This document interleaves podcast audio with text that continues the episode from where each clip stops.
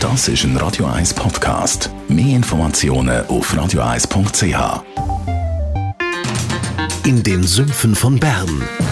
Die Sendung von und mit Thomas Matter. Jede Woche neu mit brandaktuellen politischen, wirtschaftlichen und sozialen Themen, die die Schweiz bewegen. Jetzt auf YouTube oder facebook.com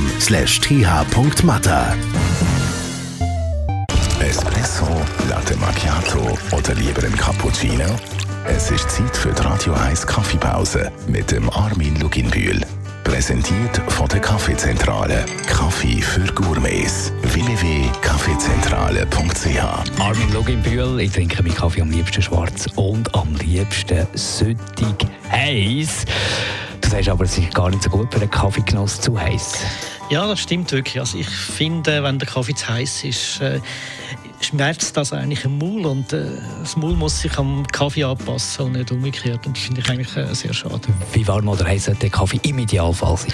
Ich unterscheide zwei Temperaturen. Es ist einerseits mal die Brühtemperatur, also mit welcher Temperatur wird ein Kaffee brüht und wie wird er getrunken. Das ist also die zweite äh, Geschichte. Bei der Brühtemperatur würde ich die Kaffeemaschine so einstellen, dass sie bei einer Mischung, also bei einer Kaffeemischung 93 Grad ist. Dann haben wir eigentlich das beste Resultat.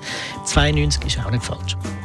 Gut, äh, merken wir uns das, haben wir notiert. Und dann kommt es äh, auf die Trinktemperatur an, auch noch. Äh, sie sollte näher oder ein bisschen höher sein als äh, unsere Körpertemperatur. Und ich denke, zwischen 40 und 50 Grad haben wir eigentlich eine perfekte Temperatur, wo der Kaffee sich mit der Körpertemperatur im Maul vereint. Und man kann sich dann wirklich nicht auf den Schmerz, wenn es zu heiß ist, konzentrieren, sondern man kann sich äh, auf den Geschmack und den Aroma in den Nase hinein äh, konzentrieren. Die Radio 1 Kaffeepause, jeden Mittwoch nach der halben Zehn, ist präsentiert worden von der Kaffeezentrale. Kaffee für Gourmets. www.kaffeezentrale.ch